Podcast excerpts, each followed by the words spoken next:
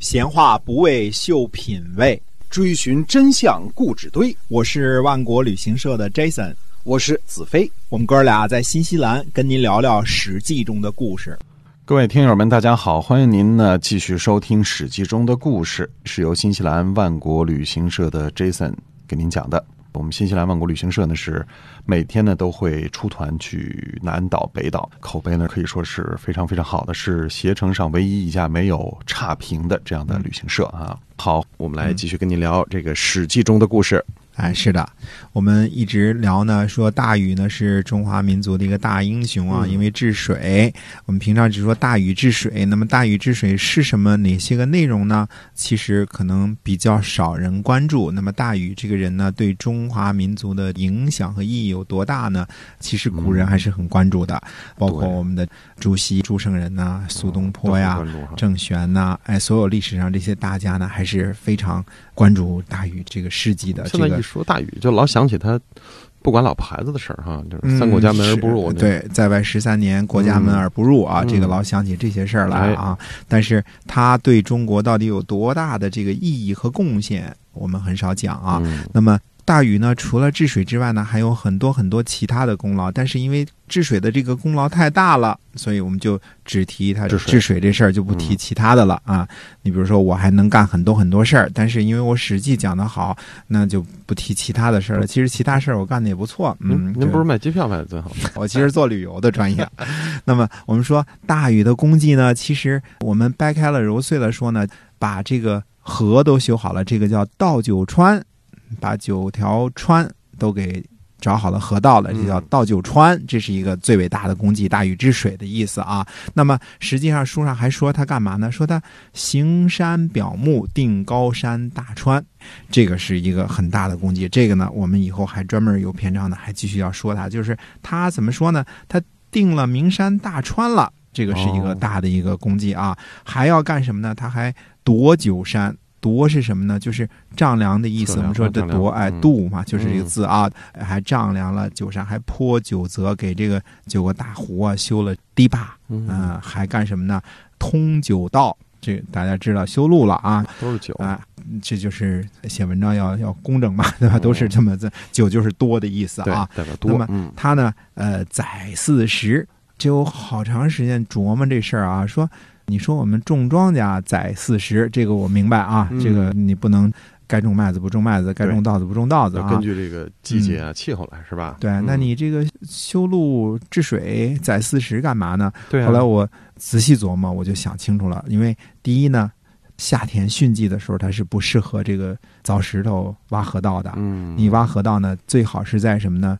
枯水期，这水流很少的时候，尤其北方这种夏季暴雨来了之后，雨一多啊，这你是没办法干活的。你说你在那挖河道，那那你是挖河道还是河道挖你？那没准呢，是吧？哎，所以你得在这个枯水期相对来说水流较少的时候，咱们把它挖深点、挖宽点，哎，不那么急的时候，对吧？所以我们说这个治水这事儿呢，其实你夏天是干不了的。那干不了的时候，那搁着我，咱就放假吧，咱就这个 夏天就玩去了啊，这个开 party 是吧？对，坐着万国 旅行社的飞机去去出去旅游去啊。但我估计古人那时候比较勤奋，不像我们这么懒啊。既然这个挖不了水呢，那就干嘛呢？那就开始夺九山，丈量高山。因为本来夏天的时候底下都是大水，没没法干活嘛，对吧？那就从山上开山路，行山表目。表是什么意思呢？表示做个标志的意思，所以山河呢是一起测量。这个平山表目还有一个什么好处呢？你要看这个。因为水最终我们是为了治水嘛，对吧？你治水的话，你要看水往低处流，你要从上边看往下边看，这个河从哪儿过来，从哪儿流的，哪儿地势高，哪儿地势低，这是容易看清楚的，对吧？而且你既然从底下水多，我们开不了路了，那么就在山上开山路，行山表目。同时呢，我相信呢，你在这个山林上砍伐山林，砍下来的一些木材，还是在这个。挖河什么这时候还是有用的嘛？嗯，至少做饭的时候能劈柴火嘛，对吧？我想多了啊。所以它有一个夺九山，最后还有一个通九道。这通九道跟夺九山呢，实际上它是两回事儿的。行山表目这是一回事儿啊，这个定高山大山是一回事儿。然后呢，载四十，然后来修水，这是一回事儿。那么最后呢，把九州都给治理好了。下面呢，我们就掰开了揉碎了说一说什么定高山大川这个事儿。我们说名山大川，中国很多的名山大川，包括湖名、河名、这个州名啊，都是大禹那时候定下来的。或者说呢，大禹把这些个名字呢，这个命名的方法呢，给标准化了。哦那先要给这个名山大川定下来之后呢，然后用名山大川呢来划定各个州的这个疆界。嗯啊，这是一个用比较恒久不变的地标物来命名州和州界哪儿分哪儿，而不是用哪个州来命名这个山和川的名字。这个嗯说起来简单，这是一个呃非常好的一个方法。因为什么呢？你用时间相对比较长的，你比如说河呀、川呐，这个是基本上来说相对来说不怎么变的，对吧？对用它来命名这个地界什么的，这是呃地标物嘛，这个是很那个什么的啊。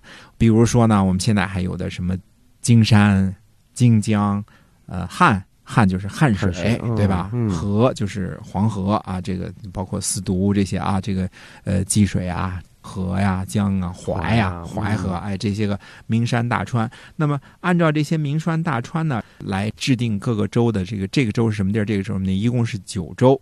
那么在讲九州之前呢，还跟大家讲一点什么事儿呢？就是说中国的这个起地名的一种方法。起地名的一个方法呢，先呃搞清楚大山啊，大山呢和大河呢两边呢通常用阴和阳来定，山的阴是北，山的阳是南，哦河呢正好相反，可能我这么瞎猜啊，嗯。可能是根据这个阴阳的本来的位置，因为河是往下走，山是往上走嘛，所以这个嗯。阴阳是相反的。河流呢，阴是南，阳是北，所以中国人高明在哪儿呢？你现你现在说我们说华阴县。对吧？嗯华阴县，那你知道呢？华阴县的这个位置呢，一定是在华山的北边。哦想都不想，那嗯一定是在华山的北边。你一听到你就知道了。那么说淮阴，那你就知道淮阴一定是在淮河的南边。你以这个一看到地名，你就望文知义，你就可以知道了。嗯，所以你仔细想吧，你不用想，你比如说我们有很多地名叫什么汝阳，那一定是汝水之阳；荥阳，对吧？那一定是荥水之北。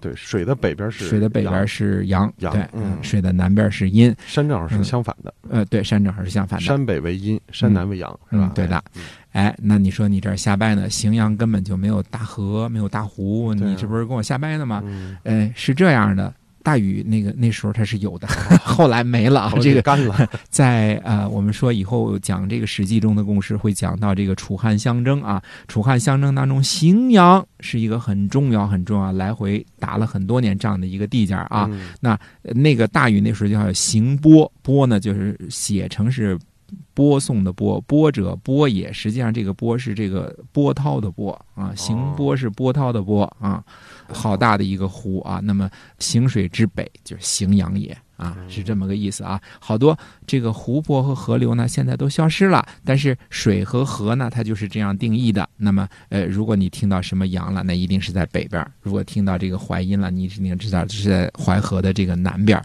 那这个呃定的这个方法呢，我们还呃跟大家先解释一下，这样呢，大家呃知道我们大禹定的这个方法了之后呢，可能你就不会呃以后呢不会搞混了啊。那么还有呢，我们就说定的这个时候，我们还讲一点啊，这个九州这个问题啊，九州呢呃一定要跟大家说清楚，是因为什么呢？我们九州就是指的是中国。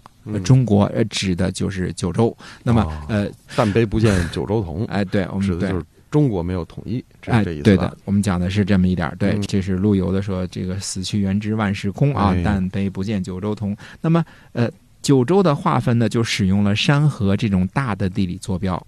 呃，来作为划分各个疆界为那个什么的。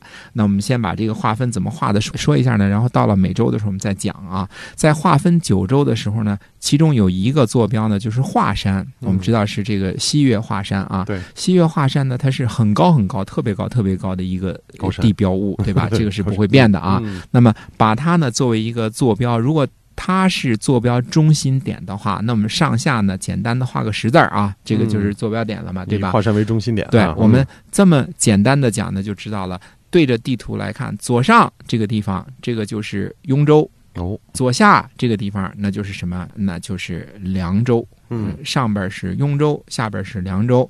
那我们把右手举起来，上边是哪儿？是冀州。冀州我们说最好记的啊，就是所谓的这个河这个弯儿这个地方，所谓西河之东、东河之西、南河之北，这个地方就是冀州啊。那么这个坐标点以华山为坐标点，那呃右上这个就是冀州，冀州右下就是哪儿呢？就是豫州，豫州啊，豫州就是河以南了啊。嗯所以我们说冀州呢，将来我们会说说到冀州呢太大了，个儿太大了，因为后来呢大禹呢把它划了九州，帝舜这个时候还是当天子呢啊，嗯那么帝舜呢就把这个冀州呢划出来了三个州，嗯划的哪个州呢？一个呢实际上划出来叫瀛州，一个叫辽东，一个叫辽西，你明白了？嗯，嗯，所以划到那边去了。嗯，我们老说这个说朝鲜是古代是中国的一部分啊，这样说是不确切的。确切的说，朝鲜是冀州的一部分，或者更确切的说，朝鲜是辽东的一部分，是我们辽东这个州的一部分啊，啊就是古代中国的一部分，这样不确切啊。啊这个我们说帝舜呢，把它划成十二州也好。大禹呢，划成九州也好啊，可能大禹估计回来自己当了天子之后，就说还是九州吧，嗯，嗯也可能啊。但是冀州呢，即便是在划出去了仨州之后呢，还是挺大一州，还是超级大的一个大州啊。呃，冀州绝对是一个大州，所以这个呢算是一个坐标，我们就好认一点啊。那我们接着我们刚才这四个西边这四个，我们大约知道了。所谓的凉州呢，那就是现在的，比如四川呐、巴蜀啊这块都归作所谓的这个凉州了啊。嗯那么我们再如果把我们这个坐标点呢，再往东边移一下，移到什么地方呢？黄河最下边那个拐弯的地方，我们说黄河到大陂这个地方。北上通过降水，然后去走了。如果我们以大批这个坐标点来来再看一看的话呢，那就是我们现在坐标点东移了啊，嗯还大约可以画个十字儿。呃，左上角现在变成冀州了，左下角变成这个豫州呃豫州了，对吧？嗯这我们知道了。嗯那么再往上边走呢，因为冀州这个黄河它还是斜么悠的嘛，这块儿对吧？嗯，那么下一个州是哪个？是兖州。兖州那么哦，兖州呢，现在的兖州府，或者是再往后来的这个几个朝代的兖州府，那都小得多了啊。嗯那为什么呢？因为黄河改了道了。我们说呢，黄河改道之前呢是比较靠西边的，是沿着太行山东路的这个边儿上，沿着这个边儿一直去到秦皇岛那么走的，对吧？？那包括现在河南的一部分，比如说濮阳这个地方，那个时候都是属于河的南边的。嗯，那么这一条河呢，和济河，那济河呢，我们就大家知道了，往着济南方向去了。到现在渤海湾的那个，就是大家看啊，渤海湾本来应该是个平的，它有个尖儿尖儿，嗯就是我们说这短的这方面有个尖儿尖儿，嗯那就是黄河大部分时间流入的时候形成的一个个小型的一个冲击三角洲。哦，那这条线划过来，像一个三角似的，这个叫兖州。兖州，嗯，嗯你，说你是北京人也好，天津人也说，你都是兖州人。兖州人，对，哦说白了都是兖州人，因为从山海关那边到这边下来，这个大三角，嗯这个是属于兖州啊。，都包括在里头。哎嗯，在划分的时候呢，是那是什么呢？把泰山给用上了。哦，看泰山，泰山和谁呢？泰山和海，泰山和海围的这块儿，这叫什么？这叫青州。青州简单的说，我们现在叫山东半岛。那么青州下边这一块呢，又是这么一大块。说淮河以北的这块儿，加上泰山呃和大海这块儿，这一大块地方呢叫徐州。现在徐州才多小啊，是吧？对，啊，那时候叫徐州啊，那是大徐州，大徐州啊，大徐州。那你说你这个画的说这个越来越宽泛了啊，嗯，说这个再往下怎么画？看你啊，那我们以淮河这儿呢，呃，大约是以淮河和京山这个为一条线的话，嗯怎么画的话啊，等到再往南方的时候呢，在下边呢，实际上是两个州就把南方或者东南部这块就给分了。嗯一个大州呢，就是所谓的荆州，荆州州呢湖南啊湖北为中心的这一大块儿，下边不封底儿啊。嗯，呃，再往那边呢，那就是淮河以南的这块地方，那就是也是在这个淮河下边这一块啊，南到东南沿海这一块，这就属于扬州了。哦，扬州哦，扬扬州有这么大，扬州有多大？现在嗯现在扬州就是南京旁边的一个城市，就这么大啊，这对嗯没没有多大地方。那古扬州那是很大的一块地方。诸位说了，您说福建省去哪儿了？那我们广东省去哪儿了？对，那时候连湖南、湖北都少人住的时候，都属于蛮夷之地吧？啊，都荒蛮之地了就属于荒蛮之地了。你嗯谁去住福建，谁去住 估计可能那时候发配都不往那边发配，太远。福建不发配，广东还是可以发配的。这个这个，我们也讲到周朝的时候，我们可以继续说这些事儿啊。嗯所以这个九州这个地界呢，我们说大约的，您如果说闭上眼睛这么想一想啊，呃，稍微闭上眼睛想一想，它实际上你是上下错落的，它有一个地标，可以这么想啊。对，上边是兖州，然后山东半岛是青州，青州。然后下边是徐州，包括现在江苏啊这一部分是徐州，是吧？啊，那么再往下边呢是这个扬州。扬州嗯啊，那我们如果大的坐标错到中间这儿来看呢，最上边是冀州，下边是豫州，在下边是荆州。荆州，嗯再到最左边的时候，地图呢上边是雍州，下边是凉州，这边俩，这边仨，这边四个。嗯，所以我们说有点意思。这是九州 啊，在大约闭上眼睛，您就能看出来这几个地标。其中很嗯主要的地标呢，就是华山，还有一个就是黄河拐弯这个地方。嗯，所以九州大约的地理位置画是这么画的。那么至于九州，它这个画完了之后，后边儿里边儿土地是怎么样，都产什么土产？嗯嗯，那我们下回再跟大家接着说。以后北京的朋友别老说自个儿是北京的，就说我们都是兖州州人你哪儿的呀？兖州的，河北人也是，我兖州的。所以我们就说啊，这上海现在房地产几万块一平米，嗯，是吧是，在大云的时候，呃，就别说大禹，上海开埠的时候也不过是松江府底下的一个小渔村而已了，是吧？哎到后来才是上海道而已了。没错。如果大禹那时候有人说我去上海开发房地产，那嗯你就是二，是吧？多少万一平米？那地界值钱吗？行，闲篇扯多了啊。哎，对，嗯咱们在下次节目呢，跟您聊聊这个土特产啊。上海房地产的事儿，不聊那个，我们讲历史啊，讲历史啊。是好，那么今天呢，《史记》中的故事呢，就跟您讲到这儿，我们在下次节目再见。再会。